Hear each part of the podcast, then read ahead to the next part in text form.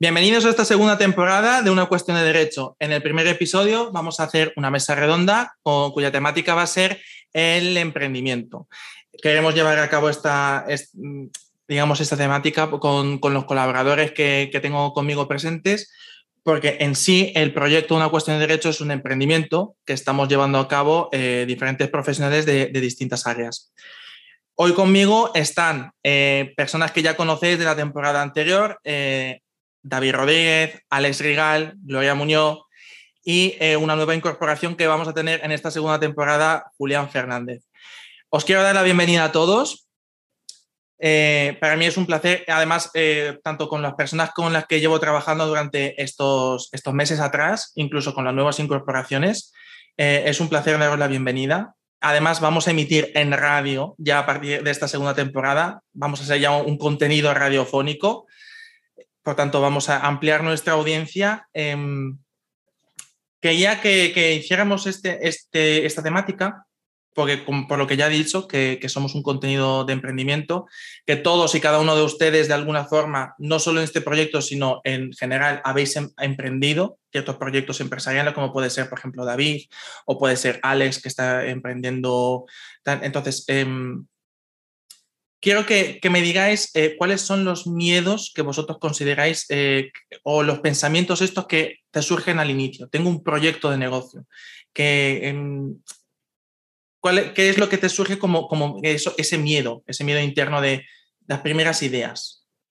¿Qué, ¿Cuáles te surgen a ti, por ejemplo, David? Vamos a, vamos a empezar contigo porque, eh, digamos, yo te considero una de las personas, digamos, más experimentadas dentro del grupo a nivel de, de negocios, tanto para generar como incluso asesorar ¿Cuáles son las primeras ideas esas que, surgen? Pues bueno, hola Beto, que no, no te puedo ni saludar todavía, pero muchas gracias por considerarme experimentado en la materia. Eh, la verdad es que eh, ya llevo tiempo, o sea, llevo tiempo desde que empecé a emprender y la verdad que el miedo, ¿sabes lo que pasa? Que cuando empecé a emprender era todavía un poco joven y eh, mi mente no tenía tantos miedos como, se puede, como puedo tener ahora a lo mejor, ¿sabes? Pero sí que es verdad que un poco el miedo era el, un poquito el síndrome del impostor, es decir, eh, yo soy, bueno, me dedico a protección de datos, marketing digital y demás, pero sobre todo en marketing hay muchísima gente, en, derecho hay gente que lleva muchísimos años trabajando, entonces era como, ¿qué voy a aportar yo? Por muy novedosa que sea mi idea, dentro de todo este enjambre de profesionales, porque yo soy súper chiquitito. Ese era mi mayor miedo, en principio. Entonces, eh, estaríamos hablando del, valor añadido, lo que suelen llamar el valor añadido. Em, yo, ¿cuándo empezaste a emprender? Yo es que empecé a emprender por una casualidad muy tonta, porque estaba haciendo el máster y se me sentó un compañero al lado para, para hacer la práctica de ese día y resulta que se nos ocurrió una idea que dijimos que nos pareció graciosa y a los profesores les pareció súper chula y tenéis, esto tenéis que mirarlo y tenéis que llevarlo a cabo y no sé qué. Y yo pues salí de clase diciendo, madre mía, qué manera de inflar una idea tan tonta, ¿no? Y me puse a investigar y resulta que era algo que no hacía mucha gente. Entonces, pues bueno, era un poco la, pues eso, el híbrido de derecho con marketing, enfocándolo a, doble, o sea, a las dos vertientes. Y pues investigando a ver quién lo hacía y dándome cuenta que no lo hacía mucha gente en, en esa doble vertiente, dije, ostras, pues igual sí que tienen razón, ¿sabéis? De una tontería. Y pues mm, poquito a poco, con mi socio, empezamos a mirar cómo hacerlo, empezamos muy poco a poco, eh, con haciéndonos perfiles en redes, luego web y demás, pero todo, o sea, muy despacio, pero resulta que, eh, bueno, también el entorno en ese momento fue el cambio de la ley de protección de datos, entonces fue como que todos los astros, profesores de máster, Dios y, los santos se alinearon y dijeron, emprende ya porque es que lo tiene, lo tiene ahí. Y, pues son cosas que no pasan siempre, pero pasó, pasó y, entonces pues era en ese momento o, ya otra gente se te iba a adelantar. Entonces, eh, estaríamos hablando de dar con una idea en el momento adecuado, con las personas adecuadas, eh, un poco factor suerte, vaya, porque no... Claro, pero bueno, eso te sirve para saber ¿Qué, requiere un proyecto eh, de emprendimiento para que salga bien? Pues que en ese momento se demande esa necesidad, que haya un número de gente lo suficientemente grande e interesada en esa necesidad que tú vas a cubrir, eh, qué canales va a usar y dónde está esa gente. Y, eso, pues que también el ámbito legislativo o el ámbito que sea en el sector que tú te muevas, eh, sea el momento concreto que te va a potenciar también que salga bien.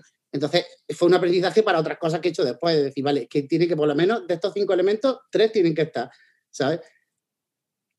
Em, vale, Alex, ¿qué, te motivó a ti a emprender? Eh, porque el, emprendimiento dentro de las redes sociales, como motivador, em, conlleva también un proceso, el exponerse, porque sabes que tú te estás exponiendo al público, no todo el mundo está dispuesto a exponerse de ese modo, e, ese miedo muchas personas lo tienen, un ejemplo, yo soy de ellos, eh, yo tengo ese, no ese miedo de, exponerse tanto al público, sino de, aparecer tanto. No me gusta verme, por ejemplo, mucho en, temas redes sociales o en, YouTube y las veces que hemos hecho conferencias, las personas que me conocen y que hemos hecho videoconferencias o algo en vivo, pues siempre luego les he pedido que por favor eliminen eh, las videoconferencias, el contenido es en vídeo, que lo eliminen. No, no me gusta verme, por ejemplo.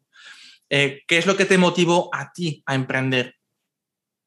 Bueno, pues para quien no lo sepa, que eh, ya no solo nosotros, sino los que nos escuchan, conocen eh, qué momento viví, qué momento estoy viviendo ahora.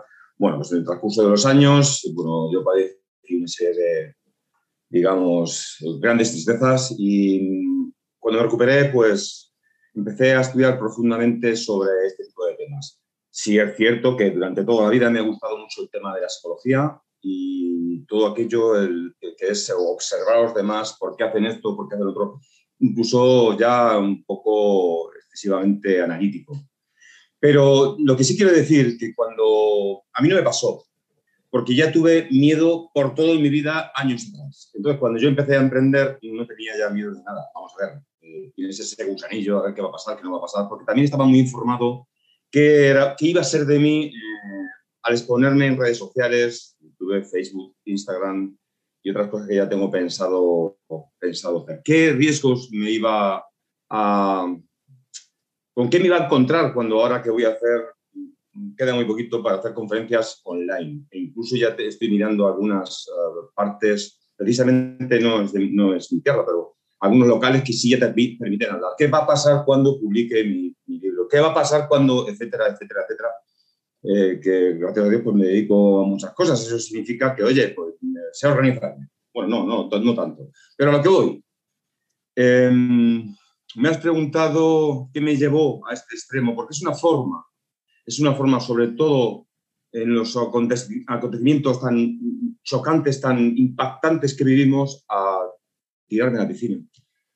Porque el hecho de estar en casa también pues, me vino a la cabeza cosas temas que nunca se me habían venido. Y entonces, como todo lo malo que estaba sucediendo, pues me vino bien, entre comillas, con, eh, siempre con respeto a las personas que no lo han pasado tan bien. Entonces potencié mi canal de YouTube, potencié el tema de las redes sociales, las reflexiones que hago, todo lo que te he dicho anteriormente y cosas que las dejo ahí eh, como sorpresa.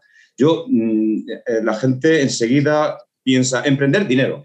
No tiene por qué.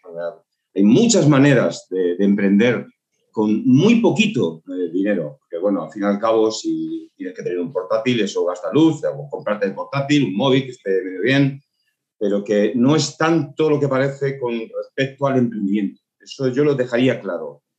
Por supuesto, prepárate, estudia además todos los días, el, reinventarse, el, el, estar actualizado con lo que a ti te gusta. Cualquier tipo de pregunta que te hagan eh, la gente que te sigue, pues te pueden pillar, pillar entre comillas, entre comillas, ya me, entendéis. Tienes que estar muy, muy, muy informado de todo aquello que dominas, porque entonces, si no sabes responder a ciertas preguntas, eso va contra ti. No sé si estoy más o menos eh, resumiendo todo lo que pienso de lo que tú, la pregunta que me has hecho, pero eso es básicamente, así en grosso modo, lo que pienso del emprendimiento. Eh, para mí es algo muy positivo. Eh, yo sí que, en este aspecto sí que le voy a lanzar, eh, por ejemplo, una pregunta a Gloria.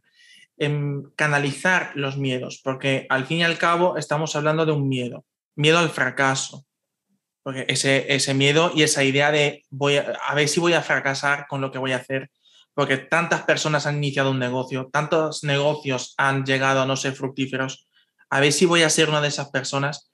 ¿Podemos de alguna manera canalizarlo? Porque hemos visto que, por ejemplo, eh, Alex se basa en la experiencia. Alex tiene una experiencia que le hace perder el miedo y decir yo me lanzo. Se convierte en una persona adversa al riesgo por la experiencia.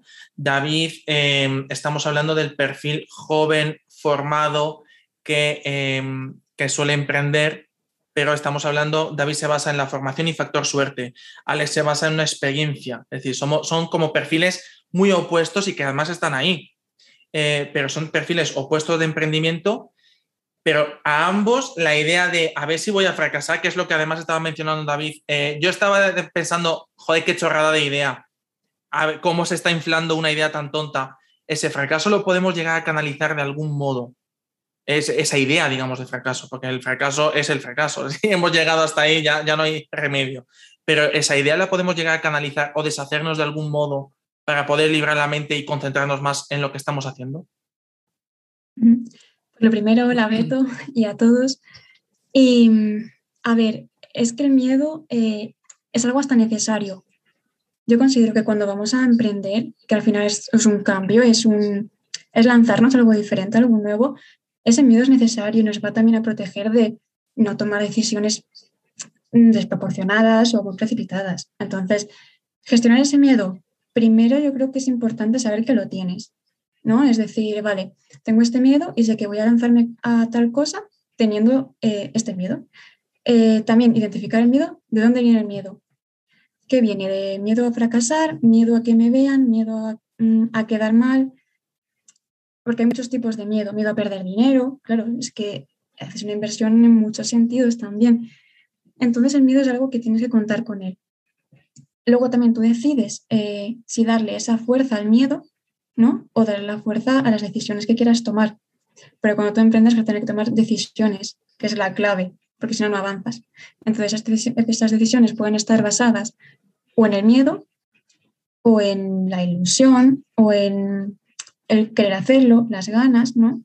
Siempre contando con ese factor, pero no decidiendo eh, completamente a través del miedo, ¿no? Sino más a, través del amor que tienes a ese proyecto que tienes que vas a lanzar. Entonces es importante conocerte a ti mismo en ese sentido y, conocer qué emociones están ligadas a ese miedo. A lo mejor tenemos incertidumbre también, tenemos inseguridad, a lo mejor hay falta de autoestima, a lo mejor hay, bueno, pequeñas cositas que no hemos tenido en cuenta que nos van a impedir eh, lanzarnos al 100% con eso. Entonces, es importante identificar ese miedo y esos miedos pequeñitos que están relacionados con al final ese miedo a emprender, ¿no? Que, para que no nos frene. Entonces es importante también, yo una pregunta que, me haría mucho es, ¿esto que quiero hacer eh, es coherente conmigo?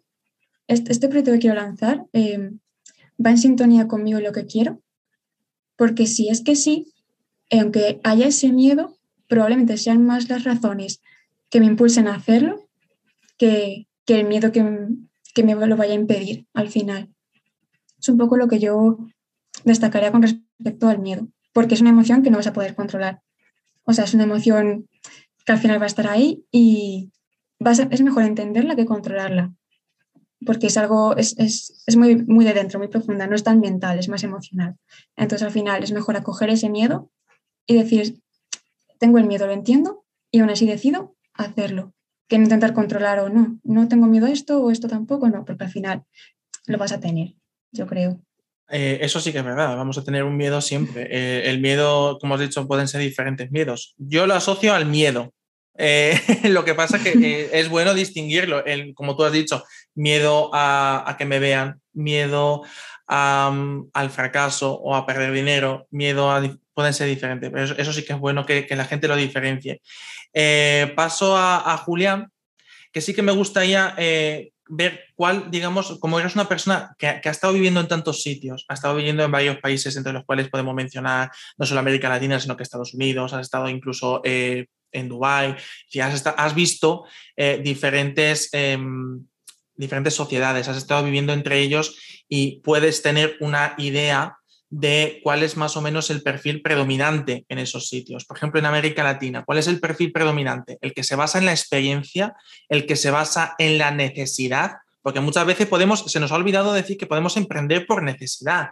Es lo que además es un fenómeno que se veía bastante desde que vino la primera crisis económica en España. Veíamos la necesidad de emprender, no tanto el quiero emprender porque tengo una super idea y tengo el dinero para hacerlo, sino porque además tengo la necesidad, porque si no, no puedo encontrar un trabajo, y no puedo mantener a mi familia. Entonces, eh, estaba ese, eh, ese factor detrás. ¿Cuál es el que predomina? ¿El del conocimiento, el de la necesidad o el de mm, la experiencia, digamos, en América Latina? Claro, hola Beto, gracias por invitarme. Em, respecto a tu pregunta, eh, en América Latina el, el, perfil que predomina, diría yo que es el de la necesidad. Incluso tú, tú, traes a colación el ejemplo de cómo se volvió por necesidad en los tiempos post-crisis, pero en América Latina yo viví explícitamente en Colombia y en Argentina y la situación era muy similar, mucho antes de la crisis, de hecho, por una explosión demográfica que sucedió a finales de los 90 y fue la explosión de la gente ultraformada. Resulta que la gente estaba formándose, estaba haciendo carreras muy complicadas, había muchos ingenieros, muchos arquitectos, mucha gente muy formada y un mercado que no los necesitaba. Entonces estas personas salían de sus eh, carreras universitarias, se graduaban y descubrían que no habían empleos para 200 ingenieros cada semestre que salían graduados. Y muchos de ellos empezaron a formar empresa por esa necesidad. Ese es el perfil eh, predominante en América Latina. Ahora, tú mencionaste que viví también en Estados Unidos y viví en Dubái. Eh, las circunstancias de esos países son completamente distintas. Y cuando hablaban de este tema de los miedos, me acordé mucho que eh, para, para, mencionar Estados Unidos, el perfil predominante en Estados Unidos es el de la experiencia, es el que quiere, el que tiene un sueño y quiere sacar su idea adelante pero también el sistema es muy caníbal en que tiene unos filtros muy destacados eh, que van de la mano. Por ejemplo, eh, los think tanks, que llaman en inglés, los tanques de pensamiento, van muy de la mano de los shark tanks, que traduce los tanques de tiburones. Entonces, los think tanks son empresas que se, se dedican a unificar gente con ideas, ¿sí? Te buscan como emprendedor y dicen, ah, tú quieres eh, hacer un lavaplatos que utiliza mucha menos agua, ven, yo te colaboro con tu investigación. Y el, alguien del Shark Tank son los inversores que quieren invertir en esas ideas. ¿Por qué digo que es muy caníbal? Porque si tu idea no pasa esos filtros de manera muy fuerte, que los clientes los van a querer, que ese producto o esa idea va a tener compradores, va a tener gente interesada, el Shark Tank no va a invertir en ti y va a aplastar tu sueño muy rápidamente y la gente fracasa muy rápidamente en ese sentido en Estados Unidos. Esto es una, una problemática muy de Estados Unidos. Eh, perdona que te interrumpa, vamos a tener que interrumpir por publicidad eh, las cosas de la radio, vaya.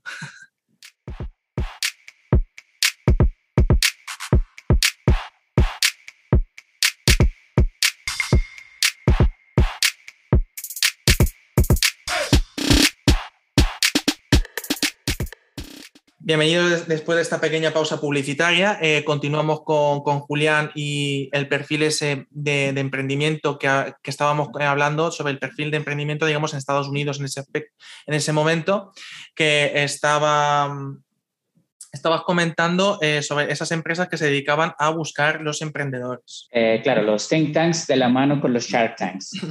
que en algún momento fueron lo mismo. Hace 10, 15 años solían ser lo mismo eh, les llamaban en ese momento inversores, claro, y estaban divididos entre los scouts, que básicamente son los exploradores que buscaban las ideas, y dentro de la misma empresa estaban los inversores. ¿Qué pasó? Que se dieron cuenta que eran áreas tan distintas del conocimiento y de la investigación que se separaron. Además que cuando se empezaron a llamar a los inversores Shark Tanks, no sonaba muy amigable lo de que tanques de tiburones, pero sí que describe mucho la personalidad de estos inversores. Estos son en general gente que representa a gente muy rica que lo que quiere es seguir haciendo crecer su dinero. Entonces se han vuelto muy eh, estrictos y muy francos en que ellos te buscan. Imagínate que encuentran a Beto y Beto dice, yo tengo esta idea, yo quiero montar eh, una empresa de eh, pizzas que solo entregue digitalmente. No vamos a tener una tienda, sino que directamente a las casas de la gente. Ah, bueno, qué bien. Un think tank, un tanque de pensamiento, te encuentra primero, agarra, te trae y dice, ¿qué necesitas para eso? Bueno, mira, yo no sé web hosting, yo no sé diseño web, yo no sé eso, dale, bueno, nosotros ya tenemos acá eso, lo vas a aprender y cuando tengas una cosa más clara, viene alguien del Shark Tank, un shark, un tiburón, y él básicamente agarra a la gente como si fueran, no sé, jamones en un supermercado y dice, esta idea sí, esta idea sí, esta idea sí, esta idea le falta madurar, esta idea absolutamente no. ¿Qué pasa? Que en mi ejemplo yo dije sí a cinco ideas, en la vida real la medida es mucho más, mucho más estricta. Y mucha gente ha aplastado sus sueños de emprender en Estados Unidos porque no pasa la barra, le llaman en inglés. No, no son capaces de llegar al estándar de los inversores, sobre todo. Los think tanks son importantes en cosas de investigación, vacunas, en muchas cosas importantes para la sociedad, pero cuando se habla de productos y servicios, el inversor es el que tiene la decisión. Y entonces, ¿qué pasa? Pues la gente se lo piensa mucho en Estados Unidos para ser entrepreneur, se dice en inglés, para ser emprendedor, debido a eso, a que muchos tienen ese miedo de que sus sueños, hay mucha más posibilidad de que sus sueños de ese emprendimiento sean aplastados mucho más rápidamente y que sean puestos en una lista negra. Lo peor de todo es que usualmente se ponen en una lista negra ellos lo intentan de nuevo y alguien dice, ah, pero mira, esta idea tuya ya pasó por tal think tank y no le fue bien, yo me voy a ahorrar el tiempo que ellos ya gastaron y te voy a decir de entrada que no, que no me interesa tu idea. Em, hay una parte que, que mencionaste al principio y es el emprendimiento por necesidad en Argentina, sobre todo por saturación del mercado de personas formadas. España se ha convertido y tiene la fama de ser un país de títulos, de colección de títulos de personas muy formadas. Se ha invertido bastante en educación, eso es algo bueno, porque tenemos personas bastante formadas, pero eso conlleva sus riesgos y es que tenemos un mercado muy saturado de profesionales de, distintos, eh, distintos ámbitos. y puede ser que nos estamos dirigiendo hacia una situación eh, parecida a lo que está mencionando Julián en España, y que podíamos habernos fijado a ver cómo lo han solucionado ellos y si no han encontrado la solución, poder ponerse ya a pensar sobre ello. ¿Qué, ¿Cómo lo ves tú, David? No, perdóname, Beto. Eh, repíteme la pregunta, por favor, porque justo de lo que estaba diciendo Julián, estaba apuntando un par de cosas para hacer un apunte y te perdió la pregunta, disculpa, lo siento mucho. bueno, nada, parece ser que vamos a tener que recortar el audio. porque, porque a ver, lo que estaba mencionando es em, que eh, Julián estaba hablando del perfil de emprendedor en Argentina, por ejemplo, por el boom demográfico, eh, por el boom ese de personas superformadas. Quiere decir que tenían ya el mercado de profesionales saturado. España ya tiene la fama de ser un país eh, de coleccionista de títulos. Por un lado, invertimos mucho en educación, le damos acceso a todo el mundo, lo cual es genial, queda muy bien y está muy bien porque tenemos muchas personas formadas, pero no nos olvidemos que luego tenemos que darle salida a esos profesionales. El problema que estamos viendo en la actualidad y parte de ello, el paro juvenil que tenemos, es que no le podemos dar salida a todos los profesionales que están saliendo de las universidades. Tenemos eh, un mercado muy saturado de profesionales, entonces, eh, yo no sé si en Argentina han llegado a encontrar eh, la solución a esto, aparte del emprendimiento por necesidad, que es lo que estaba mencionando Julián. Pero ¿crees que en España nos estamos dirigiendo hacia ese, hacia ese punto y que tendríamos que haber aprendido de los errores que han cometido otros países, como puede ser Argentina, que además son países eh, amigos de España, porque toda América Latina en general, de la inmensa mayoría de los países, tiene una muy buena relación con España. Entonces, eh, podríamos haber llegado a aprender en bastante de países como Argentina.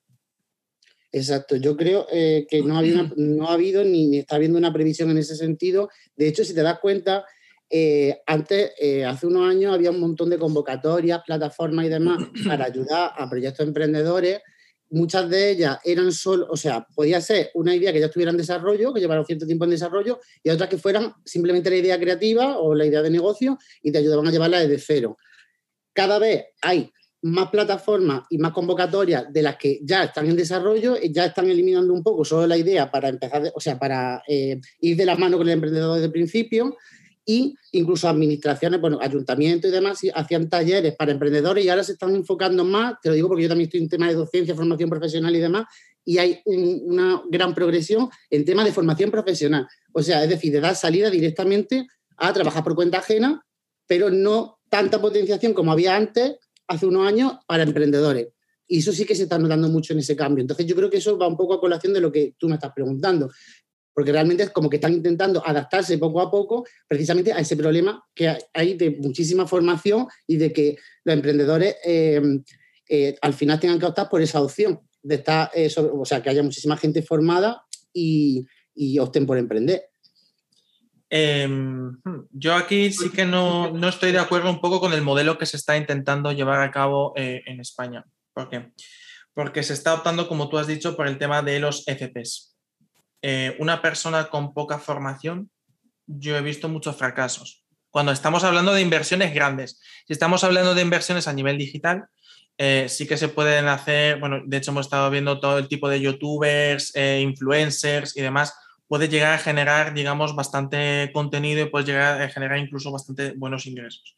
A nivel de, em, de, emprendimiento, que estamos hablando de generar una, una empresa con puestos de trabajo y demás, se han visto eh, bastantes fallos con posterioridad a la hora de gestionar ese negocio y acaban la inmensa mayoría en un concurso de acreedores.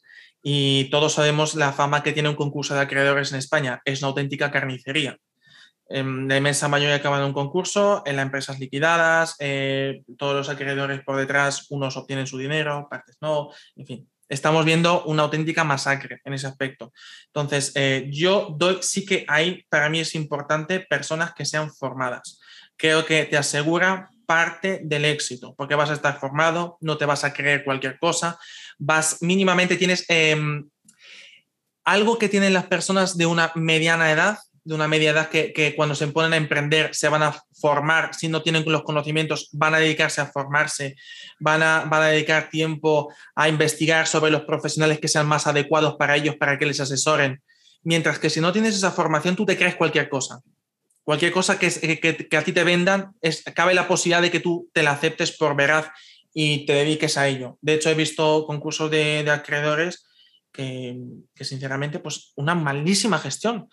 Eh, y han dado, evidentemente acaban con, en la pieza de calificación, acaban en culpables y les toca después, que eso es peor. Muchas, muchas personas incluso consideran que es peor a que te dicten una sentencia eh, eh, con pena privativa de libertad, a que te dicten una sentencia de que debes tanto dinero por haber sido administrador de esa sociedad que al final que tú has gestionado mal e incluso has delegado competencias a otra persona y te han robado, te han hecho no has tenido la suficiente diligencia. Creo que para mí la formación es fundamental. Y creo que la administración pública lo está haciendo por tema de inversiones o subvenciones que está recibiendo por la Unión Europea, como puede ser eh, los temas de cursos de garantía juvenil, que ya sabemos que estamos eh, creando muchísimos cursos. Todo, todo el mundo hoy en día parte o tiende a intentar eh, hacer escuelas de formación, cursos y cosas por el estilo. Y, y creo que esto es como el boom inmobiliario que tuvimos en su momento. Va a llegar un momento en el que esa burbuja va a explotar y no sabemos cómo va a acabar el asunto. Em, eh, voy a, sí que voy a pasar al valor añadido. Habiendo visto el tema de la formación, no sé que alguno quiera añadir algo más dentro de su experiencia. Alex, adelante. para mí, eh, estaba escuchando a todos y además que mm, me parece muy interesante eh, vuestra opinión, y casi en todo estoy de acuerdo. Digo casi porque efectivamente quiero añadir algo. Puedes tener toda la formación que quieras, todos los títulos habidos y por haber, pero como no tengas carisma, como no seas carismático, de hecho conozco a gente que no tiene trabajo. Es muy importante la formación para tu cultura, para desenvolverte un poco, yo qué sé, pues, este tipo de cosas, ¿no? Eh, estamos hablando, tenemos eh, la capacidad de responder eh, con cierta agilidad, ¿no? Pues fenomenal. Eso significa que ha habido una formación. Pero si no tienes personalidad y eres carismático, lo más probable es que no te valga de mucho. No digo que de nada. Y además lo contrasto últimamente con... Sí, sí, me estoy dando cuenta de que personas que tienen mucho éxito en mi ámbito, aunque leo también de otras cosas, pero efectivamente mm, dicen lo mismo que yo. Y es verdad, Mm, no es lo mismo encontrarte a un empresario que, que te llegue, que te, que te, atraiga su forma de ser, su manera de... Siempre vamos a tener detractores, eso está claro, ¿no? Pero eh, lo que digo yo que no es lo mismo una persona pasiva que una persona, mm, pues eso, que sea un poco de imán para atraer personas y siempre con la verdad por delante. el carisma, la personalidad, la sinceridad, todo eso para mí me parece primordial. O sea, el carisma. Hemos, eh, aparte del valor añadido entonces a tu negocio, el carisma es fundamental. Pero además has mencionado que eh, incluso hay personas que se están sin empleo si no tienen carisma. Por tanto, el carisma es fundamental incluso para ser contratado por cuenta ajena. Exactamente, exactamente. La actitud, lo que llamamos la actitud, pero bueno, aparte de otros rasgos de personalidad que se van potenciando con, conforme va pasando el tiempo. Pero sí, sí. Eh, ya no solo para el que emprende, sino para el que trabaja. A, que, le contratan, vamos. Eh, además, has conectado lo que has dicho, lo has conectado con lo que yo quería, eh, lo que quería mencionar, que era el valor añadido. Eh, para, muchos, para muchas personas es el tema de la necesidad, lo que hablaba al principio David. Ves la necesidad y en base a esa necesidad es, te lanzo esta idea para, para mi target. Mm, yo, sin embargo, creo que además puedes fijarte, porque como hemos hablado ya, el mercado está saturadísimo y em, puedes dedicarte a ver los errores que están cometiendo los demás para eh, implementar exactamente el mismo servicio, pero implementando la calidad de este. Creo que eso puede ser un buen punto eh, de partida y darle un valor añadido a tu servicio. Hablo desde mi experiencia, por ejemplo, a mí lo que me... Yo me dedico a la abogacía y yo he visto gente bueno, igual que yo, se está dedicando a la abogacía, hay gente que vende servicios de manera digital, igual que yo, incluso lo está haciendo mejor, invirtiendo más dinero en plataformas, en el tema de la imagen, que ya sabemos todos que una página web, nuestras redes sociales son a fecha de hoy nuestro escaparate, que es el que llama la atención a nuestro cliente mínimamente para que se ponga en contacto con, nosotros. Pero luego hay una parte fundamental. Eh, si nos falla el servicio posterior, automáticamente esa imagen que tú has dado en ese escaparate decae y se convierte en nada. Que, ¿Cómo veis vosotros? ¿Puede ser el corregir esos errores, implementar la calidad del servicio? ¿Puede ser un valor añadido a fecha de hoy y en, todo, en casi todos los ámbitos? Vamos a ver, voy a darle la palabra a, Julián y luego ya empezamos con... Al final voy a darle la palabra a David. Al David me lo dejo para el final porque además como es especialista en eso. Eh, claro, Beto. Hablando del, valor añadido, voy a traer un ejemplo eh, muy puntual de algo que tiene que ver exactamente con lo del valor añadido y el control de calidad respecto al valor añadido.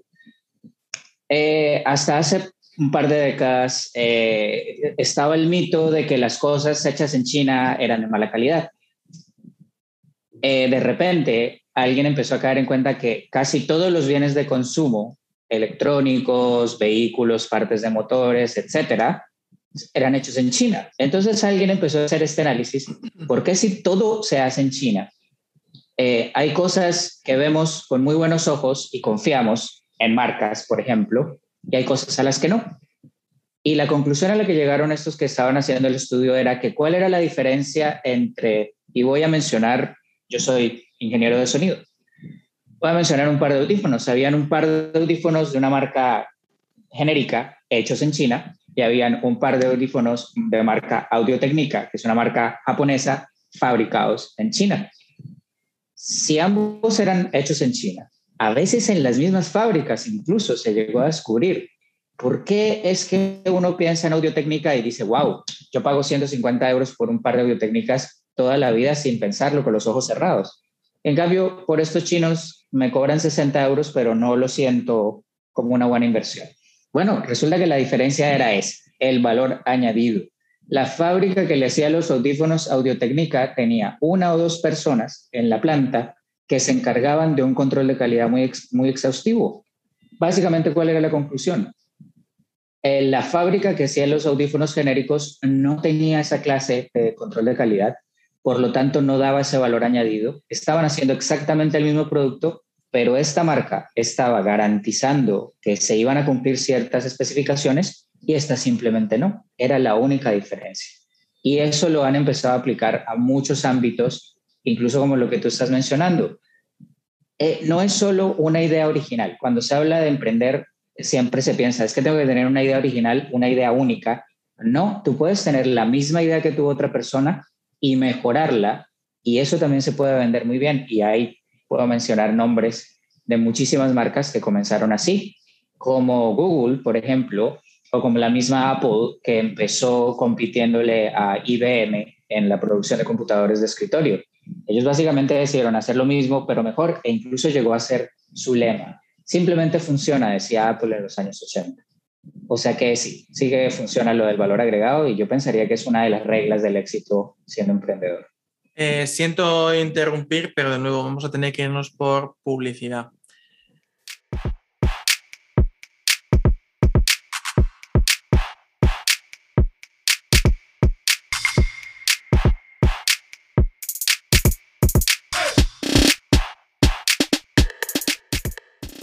Bienvenido después de esta pequeña eh, pausa publicitaria. Habíamos llegado a hablar sobre las correcciones eh, de errores como un valor añadido a la hora de emprender, al igual que el carisma, que es lo que mencionaba Alex. Mm, David, ¿tú qué opinas eh, sobre esta parte de la corrección de los errores y, el carisma como un evento fundamental, como darle un valor añadido a, tu servicio, a tu negocio? Vale, mira, en cuanto al tema de la, de la corrección de errores, ¿vale? Eh, porque es lo primero que ha comentado Julián.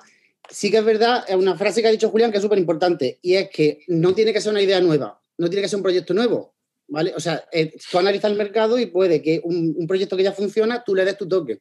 Y algo que esa persona no que haga mal o esa empresa haga mm, de una manera, tú la puedes hacer de otra forma diferente. O sea, porque si todo fueran ideas nuevas, eh, no habría más emprendedores en el mundo porque se acabaría.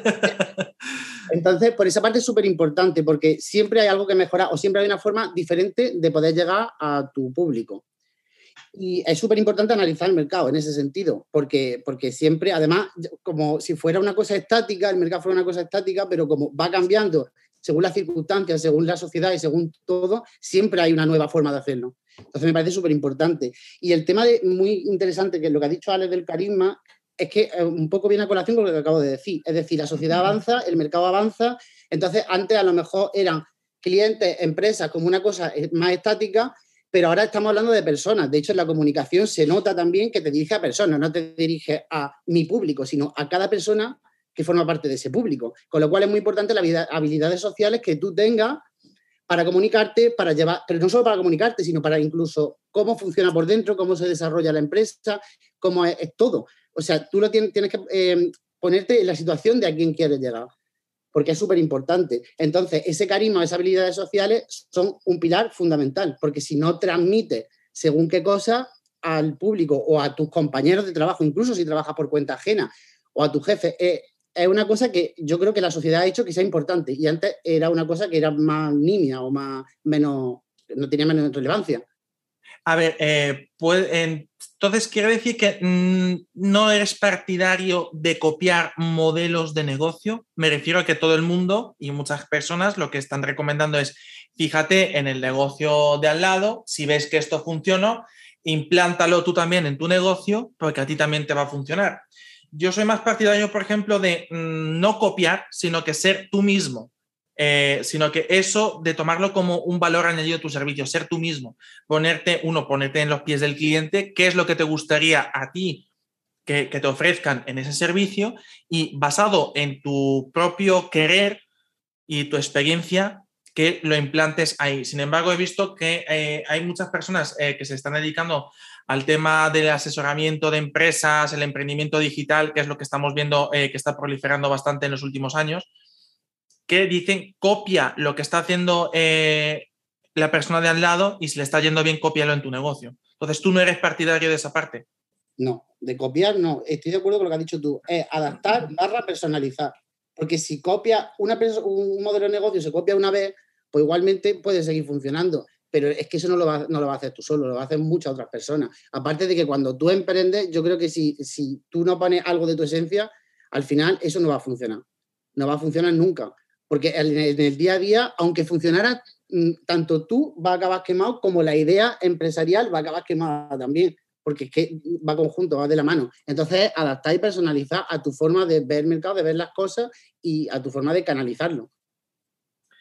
Em, eh, sí, entonces quiere decir que estamos eh, coincidiendo. No sé si eh, Julián y Alex están de acuerdo con ello o, o tienen ciertas discrepancias a la hora de, la personalización o si no son más partidarios de, copiar modelos?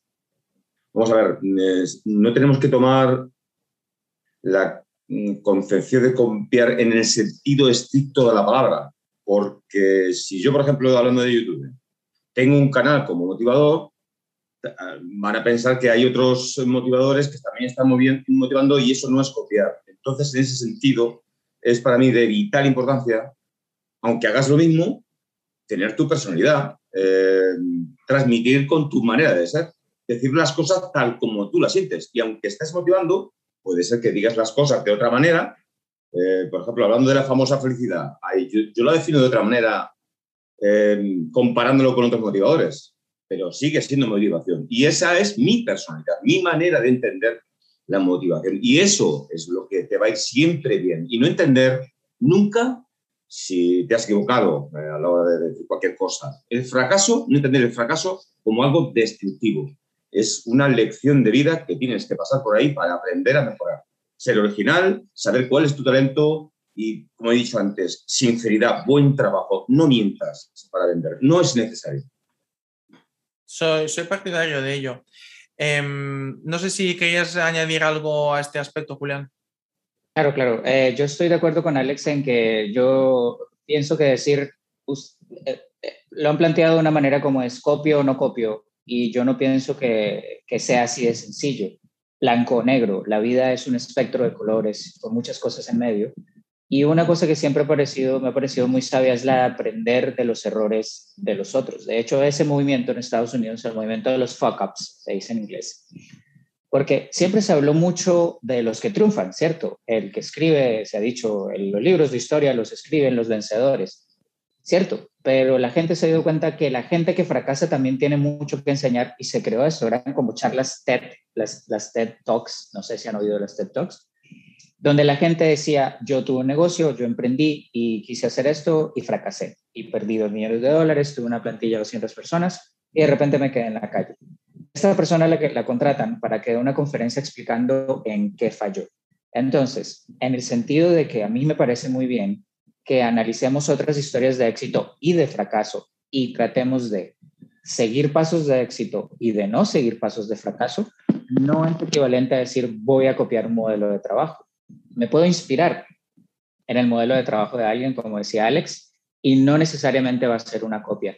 Muy probablemente no lo va a hacer porque desde que Alex es otra persona le va a imprimir su sello personal, muy probablemente. Los seres humanos somos muy sensibles a reconocer el fraude y a reconocer eh, las copias y no nos gustan. Entonces es una cosa que va a fallar per se.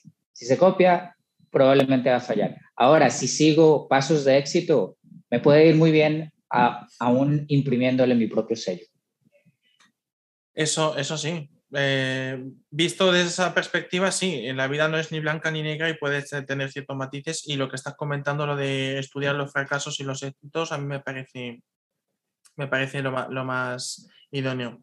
Vamos a eh, pasar al tema de la política fiscal. ¿Cómo puede influir esa política fiscal a nivel de emprender? Porque muchos se preguntan si con poquito dinero se puede llegar a generar un buen negocio y un negocio rentable.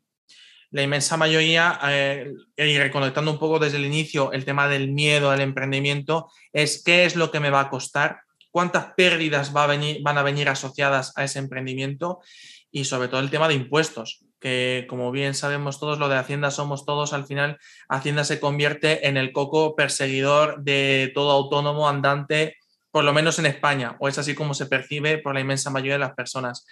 Em, ¿Cómo crees que puede influir? Eh, voy a seguir contigo, Julián, porque además sé que tienes eh, ciertas ideas y ciertas aportaciones de algo que se está haciendo eh, en otros países y, que además en España no solo que no se está adoptando, sino que además cada vez se están endureciendo las medidas fiscales, por tanto está llevando a, a que las personas que querían emprender en España se vayan fuera. Em, claro.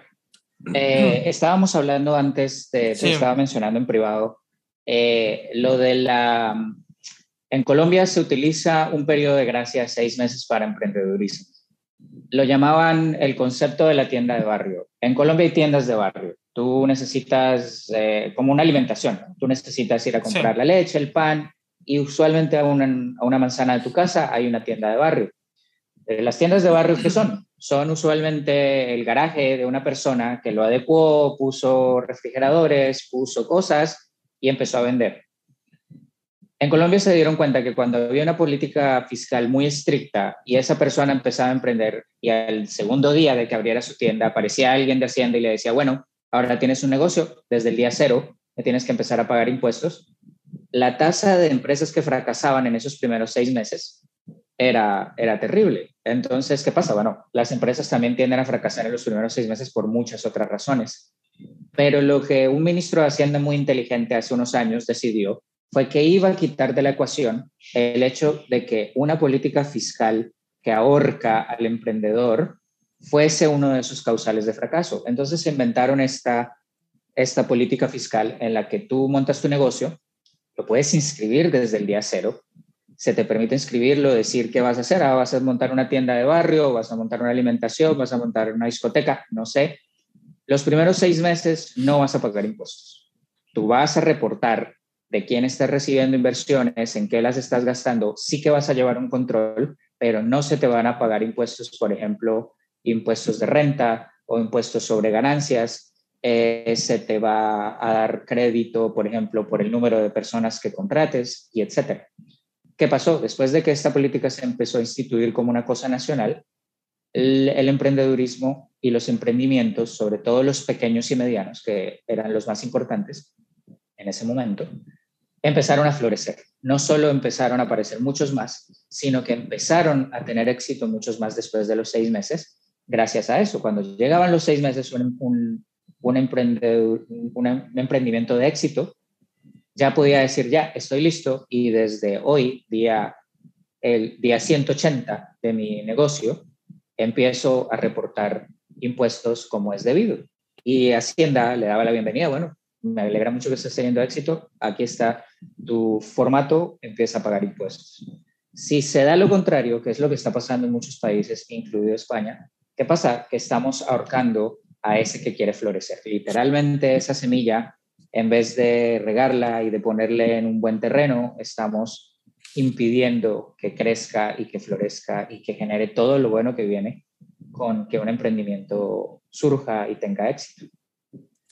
Em, en España lo que sí que se tuvo que adoptar en su momento, pero el tema de las cotizaciones, era la, eh, la, tarifa plana de la seguridad social, que era algo que en cierto modo aliviaba eh, a aquellos que se daban por primera vez eh, de alta como autónomos, pero a nivel fiscal, desde el punto de vista de Hacienda, no, no te favorece. Vamos, tú sigues pagando tus impuestos desde el día cero y tú mm, tienes que contribuir. A lo mejor sería una idea interesante para remontar a nivel en Europa, sobre todo después de esta crisis económica que se nos avecina bastante gorda después de la pandemia, que hemos estado cerrados, han quebrado negocios, puede ser una política fiscal bastante interesante que, que motive a muchas personas a emprender, porque lo que nos ha motivado a emprender en la, en la última década, eh, después de la primera crisis económica, fue precisamente la necesidad o lo, también lo ha conocido como falso autónomo. Las empresas no querían invertir en, en, contratar a personas, sino que simplemente pues, hacían contratos en fraude con un supuesto autónomo, vendiéndolo como un autónomo económicamente dependiente, que al final, pues, lo, que ya sabemos como todos, eh, todos cómo acaba. Eh, ¿Cómo lo ves eh, tú, David, desde tu experiencia de, las personas que has estado dirigiendo, por ejemplo? ¿Cuál es la probabilidad, digamos, un poco de, éxito de, de, los negocios basados, evidentemente, en la inversión que tenemos que hacer y la política fiscal que tenemos en España en general. Claro, a ver, eh, es que es un tema interesante a Parque Espinoso porque eh, cuando una persona decide emprender, yo eh, he asesorado a personas que han empezado como autónoma o, o, como autónoma o como pyme y demás, y el tema del dinero, siempre la inversión, es el tema con el que tienes que ir con muchísimo cuidado, porque todo tienes que explicarle para qué es, porque el tema de impuestos, por ejemplo, lo suelen tener claro. Pueden estar no de acuerdo o sí de acuerdo, pero por ejemplo, si se hacen autónomos, saben que van a tener que pagar tanto y con eso suelen tenerlo más o menos claro, ¿vale? Aunque tú le asesores como le puede salir mejor o, peor. Pero luego el tema inversión, siempre había un modelo tradicional de decir, y de hecho sí a mí me ha pasado el año pasado con dos clientes de decirme, eh, quiero montar una tienda online de ropa, por ejemplo, ¿vale? Y decirte, A ver, entonces yo lo que tengo claro es que necesito un local, necesito eh, tener, o sea, cosas que dice, pero vamos a ver, si es una tienda online, ¿para qué quiero un local? Sí, porque entonces ¿dónde almaceno? Porque claro, es que si alguien quiere venir a verlo, pero vamos a ver si lo va a vender online. Entonces es como que no estamos educados todavía en, en, la progresión y la evolución que había en ese sentido. Entonces se pueden ahorrar, hay cosas que no te puedes ahorrar, obviamente, tema impuestos, pero hay cosas en la inversión del día a día que sí que puedes ahorrar. De hecho, el tema de que sea eh, todo cada vez más digital eh, te hace que precisamente puedas hacer muchas cosas a través de plataformas digitales, empezar por versiones gratuitas, luego conforme va evolucionando, evoluciona tu negocio, evoluciona versión premium. Hay millones de cosas. Página web, igual, pues por ejemplo, puedes empezar por una parte más chiquitita, hacerlo de una manera más pequeña y luego, o sea, yo creo que lo más importante y la base de todo esto es lo que te decía al principio, planificar, sobre todo en cuanto a viabilidad y en cuanto al plan financiero. Si tú no planificas y de repente empiezas a hacer cosas como los locos porque creo que tengo que hacer esto o porque esto me puede venir bien a corto plazo, a medio plazo te estrella y a largo plazo no está. Entonces es muy importante planificarlo todo, no solo financiero y, en plan de viabilidad, sino en todo. Pero es que todo realmente está relacionado con la inversión que vaya a hacer y con el tema económico. O sea, que si no tiene un plan de negocio, yo le decía a los clientes, tienes que hacer un plan de negocio y me decían, que, que sí, hazlo tú, ¿sabes? Porque ellos no saben ni por dónde empezar. Cuando lo veían hecho y veían lo que, ahí estaba retratado, lo que ellos querían y, hacia dónde iban, te decían, joder, es que esto es necesario. Claro, si te lo decía hace tres meses, ¿sabes? Entonces eso hay que educar también a las personas que quieren emprender o montar una, o sea, crear una empresa ahora actualmente en eso. Entonces volvemos a lo mismo, la formación. Es que volvemos a lo mismo. El tema del plan financiero, estamos hablando de la formación.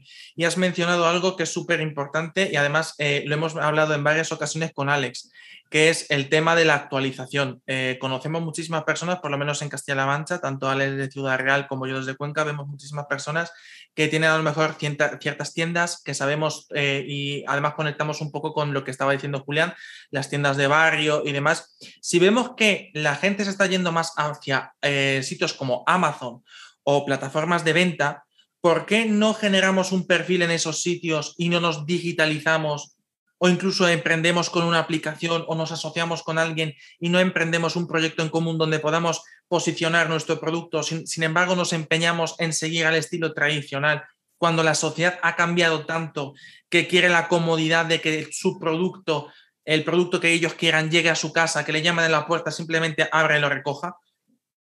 ¿Por qué no hacemos eso? Creo que eh, todavía seguimos en España empeñados en no actualizarnos, sobre todo en las zonas que además más sufren de despoblación y más sufren de, falta de emprendimiento, porque Castilla-La Mancha no somos un centro de emprendimiento eh, como puede ser, por ejemplo, Madrid. Madrid sabemos que la inmensa mayoría de las empresas, cuando quieren emprender, automáticamente van asociados Madrid y Barcelona. Después va seguido, además aparece también en informes, va seguido de Valencia.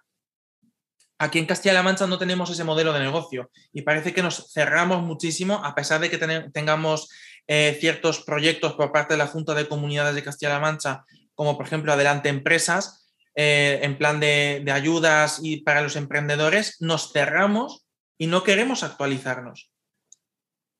Eh, es, una problemática que ya tengo, lo hemos hablado en varias ocasiones con Alex y Alex también lo ha visto de, de personas que conoce y creo que es un punto que además podemos ir cerrando el tema porque además se nos ha acabado el tiempo Em, creo que sería como un buen resumen de, esto, de la formación, el valor añadido, que puede ser el carisma, eh, le hemos mencionado, em, hemos mencionado la corrección de ciertos errores que están cometiendo en algunos negocios, por tanto, coger lo bueno y lo malo que se ha hecho bien, que se ha hecho mal, juntarlo y ver de dónde podemos sacar algo para nuestro negocio, de ahí podemos sacar nuestro valor añadido. Em, La política fiscal influye muchísimo, lo hemos dicho. Eh, nos, nos, hubiese ayudado bastante si en España tuviésemos una política parecida a la que, por ejemplo, tienen en Colombia, que si los primeros seis meses no, no, no pues no vas a estar eh, facturando, digamos, para tener que estar haciendo las declaraciones, o aunque te estés facturando, que por lo menos no tengas la obligación de estar, ah, digamos, dándole ese dinero a Hacienda, sino que sería como una inversión que hace la administración pública hacia ti que eso sería beneficioso para todos los emprendedores, del mismo modo que lo fue en su momento la tarifa plana de la seguridad social. Eh, aunque parezca mentira, a muchas personas les ha ayudado bastante el hecho de que mm, empieces con una cantidad poquita y que vaya evolucionando eh, en, los, primeros años. Eh, y finalmente, pues nada, hemos llegado al tema de la actualización, que puede servirle para muchas personas que ya tengan montado su negocio y que al final decidan que ese negocio gire hacia otro lado porque no está funcionando al estilo tradicional. Creo que eso ha sido, mm, corregirme, pero creo que más o menos podemos dejarlo como puntos claves que hemos estado comentando un poco a lo largo de, esta hora. Sí, correcto. De acuerdo, sí.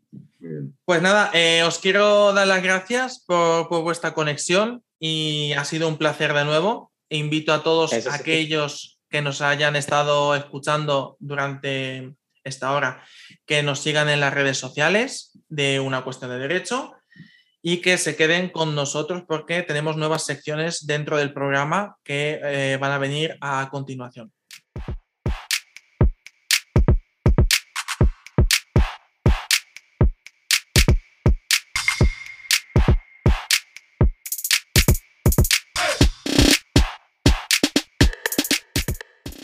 Hola, ¿qué tal? Bienvenidos y bienvenidas a esta nueva sección titulada Vivir en Armonía.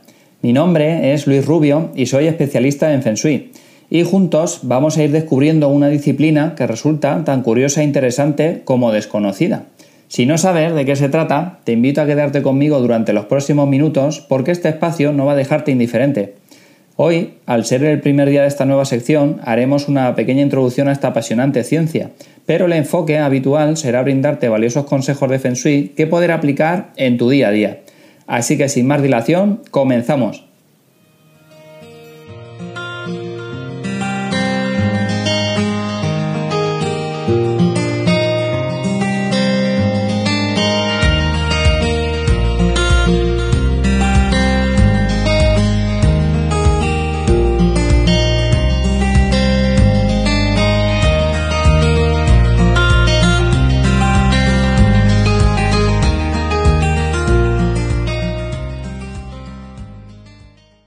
El Feng Shui también es conocido como la ciencia de la armonía, así que me imagino que lo primero que te estarás preguntando será ¿para qué nos sirve el Feng Shui? Pues bien, el Feng Shui es la disciplina que se encarga de equilibrar y armonizar cualquier espacio que vaya a ser habitado o utilizado por un ser humano. Y esto lo consigue gracias a la aplicación de herramientas, mecanismos y cálculos destinados a la manipulación de la energía que nos rodea constantemente. Tiene su origen en China y las primeras referencias datan aproximadamente de hace unos 5.000 años. El Feng Shui, a su vez, bebe de distintas disciplinas como pueden ser la astrología, la metafísica, la psicología y los aspectos inconscientes del ser humano, la cromoterapia, que vendría a ser la utilización del color en los espacios y cómo estos nos afectan en nuestra vida y en nuestro día a día, y la numerología. Todo este conocimiento ha ido llegando hasta nuestros días de la mano de los eruditos y maestros orientales en forma de las cuatro escuelas que se conocen a día de hoy y que se las denomina popularmente como las cuatro escuelas del Feng Shui clásico. Te las enumero rápidamente y serían las siguientes. La escuela de las formas, la escuela de la brújula, que a su vez se divide en dos subvertientes, Bazai y Xuancón, la escuela del Bagua y la escuela del Mingua. Al mismo tiempo, el Feng Shui parte de cuatro ideas o conceptos principales. El primero de ellos sería el concepto de Tao.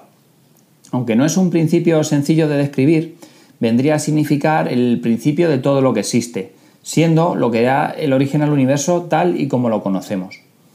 El segundo concepto es un poquito más conocido. Estamos hablando del chi. Esta idea hace referencia a la existencia de una energía vital universal sin la cual las personas, los animales y las plantas no podríamos existir. El tercer concepto es mundialmente conocido. Nos estamos refiriendo al principio del yin yang. Seguro que has oído hablar de él. Esta idea hace referencia a la polaridad o dualidad que existe en la vida y a cómo los opuestos se complementan y se atraen entre sí. Aquí quedarían englobados, por ejemplo, los aspectos masculino y femenino, el frío y el calor, ruido y silencio, día y noche, y ya, para terminar con el cuarto principio general, sería la teoría de los cinco elementos. Esta teoría nos viene a decir que todo lo que conocemos en el universo queda representado y bajo la influencia de uno de estos cinco elementos, que son el agua, la madera, el fuego, la tierra y el metal. De hecho, existen materias derivadas de la medicina tradicional china que basan su conocimiento únicamente en esta teoría. Nos estaríamos refiriendo a disciplinas tan conocidas como la acupuntura. Bien, lo siguiente que vamos a ver es la energía que regirá para las fechas 10 y 11 de septiembre de 2021. En base a todo este conocimiento, que muy brevemente acabamos de ver, partiendo de la numerología y la teoría de los cinco elementos, el Feng Shui nos viene a decir que cada día tiene su propia energía. Así que vamos a empezar analizando la energía que regirá durante el 10 de septiembre de 2021. Ahondando en la sabiduría milenaria, esta nos viene a decir que estamos ante un día agua, que a su vez quedará regido por este elemento. Esto nos indica, por tanto, que hay planes más propicios para realizar en esta fecha, que son los que deberíamos apuntar en nuestras agendas. Energéticamente será un día magnífico para iniciar o emprender cualquier cosa, Hoy precisamente hemos estado hablando de emprendimiento, por lo que un día como este supone una excelente oportunidad si lo que necesitamos es crear una empresa, lanzar un negocio o abrir un local. El elemento agua, así como representa el comienzo de la vida, es una energía propicia que nos ayudará a la hora de sacar a la luz nuestra propia empresa, especialmente si nuestro negocio es una actividad regida por este elemento. Algunos ejemplos eh, de empresas regidas por el elemento agua podrían ser los suministros de agua, radio, prensa o televisión, transportes, agencias de viajes, pesca, marisquerías, empresas de limpieza, empresas de mudanzas, lavanderías, lavado de coches, bares o cafeterías. Bien, ahora vamos con las actividades o planes más favorables para el 11 de septiembre de 2021. Según el Feng este será un día tierra y su energía quedará regida entonces por este elemento. Sin duda, la oportunidad más grande que nos ofrece este día es para iniciar una relación sentimental. Si hemos dicho que el día 10 es ideal para emprender un negocio, este lo sería para iniciar una relación o planificar una boda. El número 1 habla de comienzos y el día 11, que tiene dos unos, nos es propicio para comenzar nuestra relación con esa persona soñada o dar el siguiente paso en la relación en la que ya estemos inmersos. Y ya, para terminar la sección, vamos a finalizar hablando de Feng Shui y teletrabajo. Como todos sabéis, hasta hace un tiempo el teletrabajo no era tan conocido como lo es hoy, o al menos no se practicaba tanto. Pero a raíz de esta pandemia mundial, que estamos intentando dejar atrás aún, durante el primer confinamiento, las empresas de todo el mundo tuvieron que cerrar sus oficinas físicas y nos tuvimos que ir todos para casa. Y allí, bueno, pues quien más, quien menos, tuvo que improvisar un home office o un puesto de teletrabajo en el que se le, pues en el espacio que le sobraba en la cocina, en el rincón de la sala de estar, en la habitación donde tenemos la plancha o en algún trastero, ¿no? Y la verdad es que dentro de todo ese caos inicial y la desgracia que asoló al mundo a través de los cinco continentes, pues es cierto que también se han dado situaciones curiosas, ¿verdad? Yo recuerdo casos de estar en alguna videollamada de trabajo y ver a los hijos de, esos compañeros o esos clientes. Y a su vez ellos veían a, mi hija, ¿no? Que incluso pasaba los juguetes por allí encima de mi escritorio. Y bueno, no niego que a veces las reuniones comerciales acababan pareciéndose más a una visita tomando café con los vecinos. Empezábamos a preguntarnos por los nombres de los hijos y decías, anda, pues mira, eh, tu hija se llama también como mi mujer. Y, nada, bueno, pues una reunión que a veces eran a priori 15 o 20 minutos, una reunión comercial, pues a veces se acababa convirtiendo en una hora, ¿no? Bueno, pero volviendo a lo que nos dice el Feng Shui sobre el teletrabajo, debemos de echar mano al conocimiento que nos ofrece la escuela del Bawa. Esta nos viene a decir que todas las aspiraciones de los seres humanos quedan resumidas en ocho áreas bien diferenciadas y que os enumero a continuación. Serían estas. La prosperidad, la fama, el amor, la creatividad y los niños, los mecenas. Esta aspiración, en lo referente al emprendimiento, serían nuestros socios, si contamos con ellos, y todas aquellas personas que nos ayudan o que hacen posible nuestra actividad. La carrera profesional, el conocimiento y la sabiduría, y la salud y la familia. Entonces, el Bagua relaciona todas y cada una de estas aspiraciones con un punto cardinal en concreto, y es allí donde deberemos cultivar pues cada uno de estos aspectos.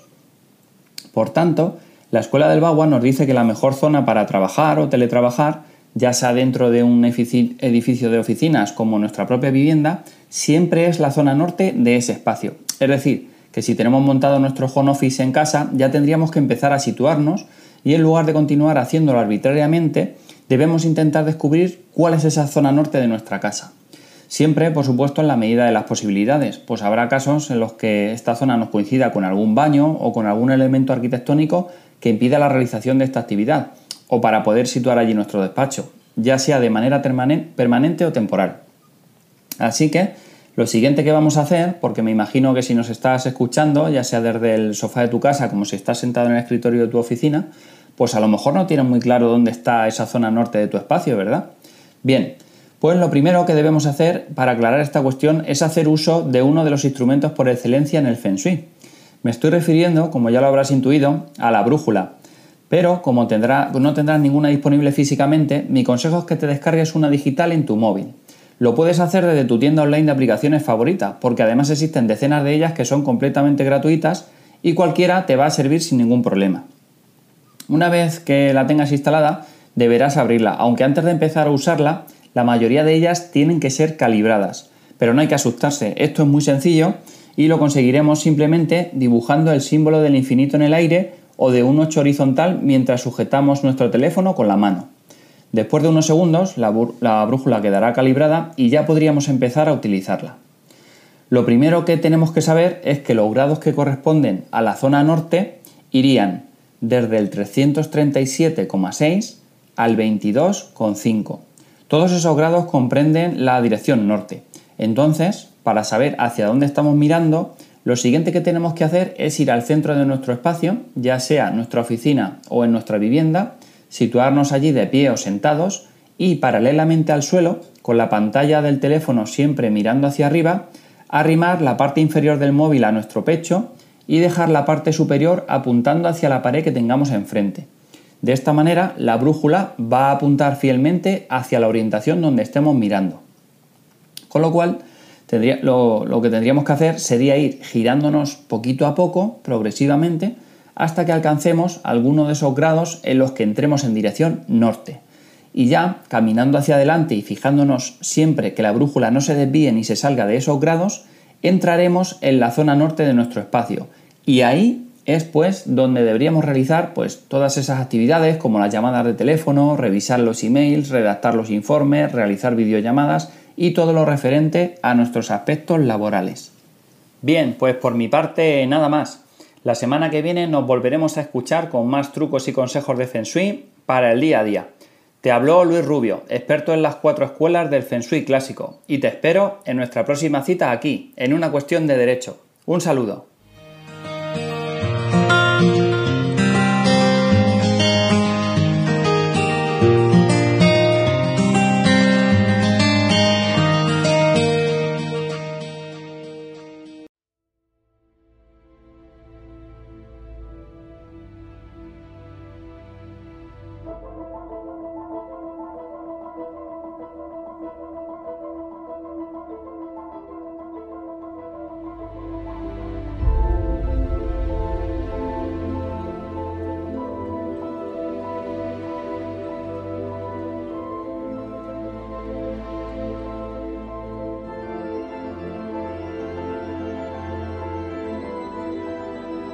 Buenos días.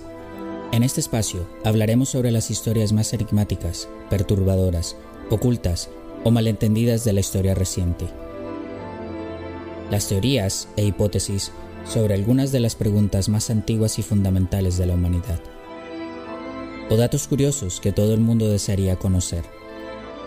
Intentaremos revisar los hechos, responder las interrogantes y sobre todo aclarar qué pasó. Soy Julián Fernández Bienvenidos.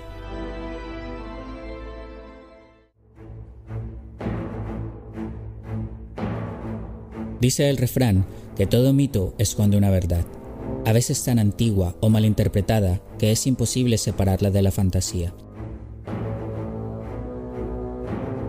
Es así una de las historias más famosas jamás contadas, la del monstruo chupasangre, el conde inmortal, el señor de la noche y las bestias, Drácula.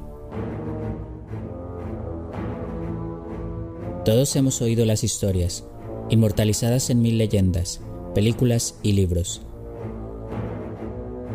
Las de seres malditos, alérgicos a la luz solar, con capacidades sobrehumanas, obligados a consumir la sangre de sus víctimas para sobrevivir su solitaria eternidad. El vampirismo ha estado ligado a la humanidad casi desde el comienzo. Muchas tribus aborígenes devoraban a sus enemigos en un intento por absorber sus fuerzas, aplacar su ira o consumir su alma. Pero, quizás el más famoso de todos es el mismo Drácula, el vampiro original que más mentes y corazones ha cautivado.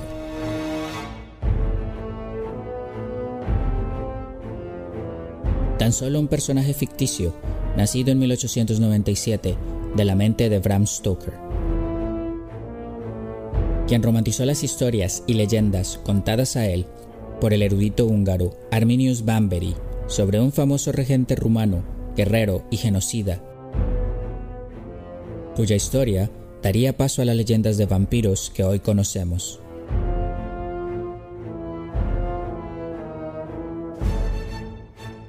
Este personaje, de quien hablaremos hoy, es el mismísimo Vlad III de Valaquia, Vlad Tepes, más conocido como Vlad el Empalador o Vlad Draculia. Historia que fue llevada al cine por Francis Ford Coppola en 1992 con un seductor Gary Oldman en el papel de Drácula, Winona Ryder como Mina Murray, Keanu Reeves como Jonathan Harker y Anthony Hopkins como Abraham Van Helsing, entre otros. Recibida con tibia aceptación, ha pasado a convertirse en muchos círculos, en una película de culto que dio vida a múltiples historias sobre vampiros. Vlad Tepes nace en algún momento entre 1428 y 1431 en Valaquia, actual Rumania. Es llamado Vlad Draculia porque el título honorífico de su padre es Dracul, que traduce dragón. Así que su hijo es nombrado Draculia, que traduce literalmente hijo del dragón.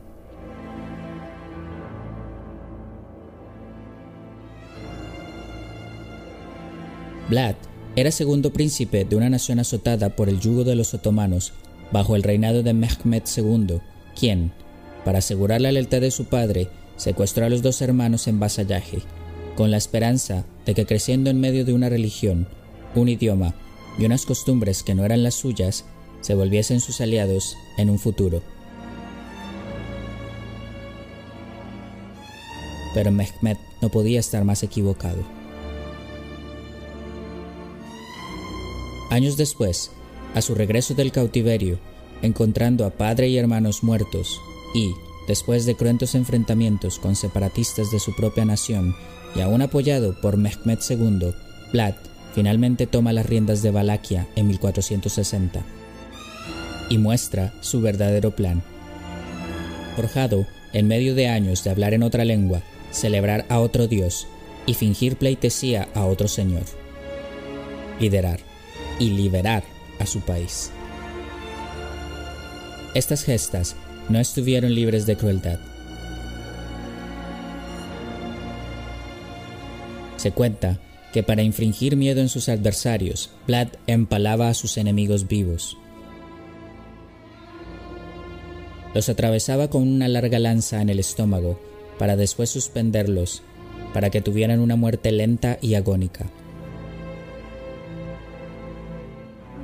Es así que se ganó el apodo de Vlad el Empalador.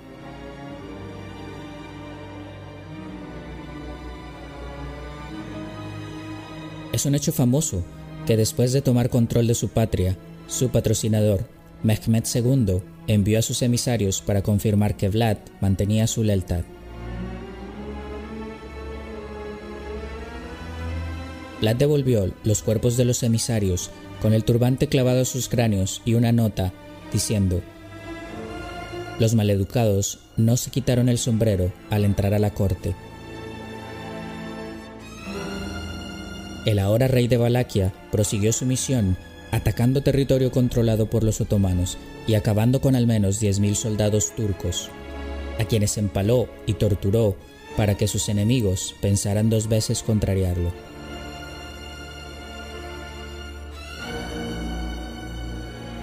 La retaliación de Mehmet no se hizo esperar.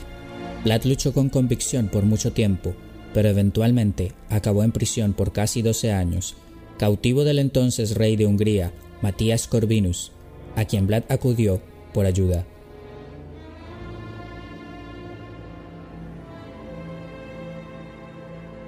Durante su encierro, su fama se extendió y su liberación llegó por petición del entonces rey de Moldavia, Stephen III.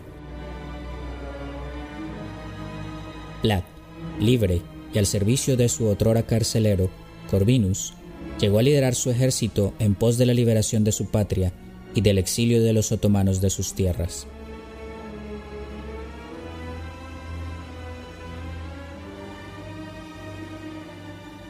Vlad muere en batalla en algún momento de enero de 1477.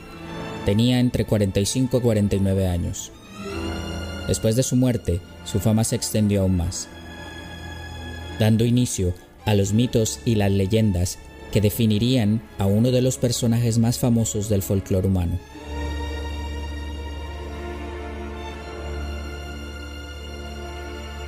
Era claro que era cruel y despiadado. Sus fechorías llegaron a oídos del mismísimo Papa del momento, quien se atrevió a incluirlas en sus comentarios. Y algunas de las condenas que pagó en vida fueron dictadas en base a su extrema crueldad y abuso de las reglas de la guerra, estimadas excesivas incluso por muchos de sus aliados.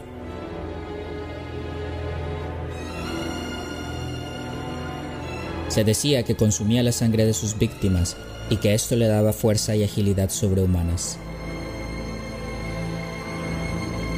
Que a veces en batalla se le confundía con un lobo que saltaba tan alto y tan rápido que parecía volar. Bram Stoker plasmó un Vlad Drácula romántico, guiado por un amor eterno y plagado de arrepentimiento y culpa.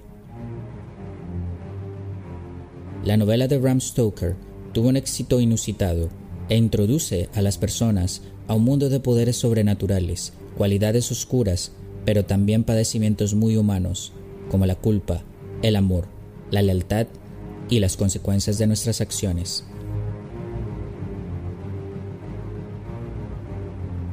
Pero el verdadero Draculia fue un guerrero despiadado e intrépido, cruel sin medida, que anhelaba la libertad para su pueblo.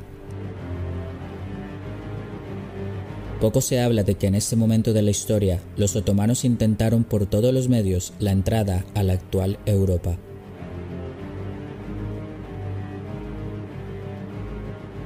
Y fue la valentía y tesón de los guerreros de naciones como Moldavia, Bulgaria, Rumania y Hungría y de personajes como Vlad Tepes, que evitaron durante casi 200 años la entrada del Imperio Otomano, cuyo éxito habría escrito una historia muy diferente a la que conocemos hoy.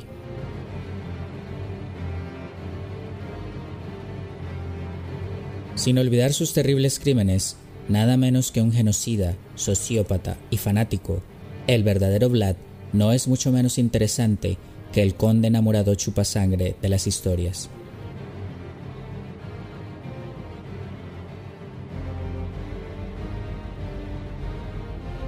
Gracias por escucharnos. Hasta la próxima.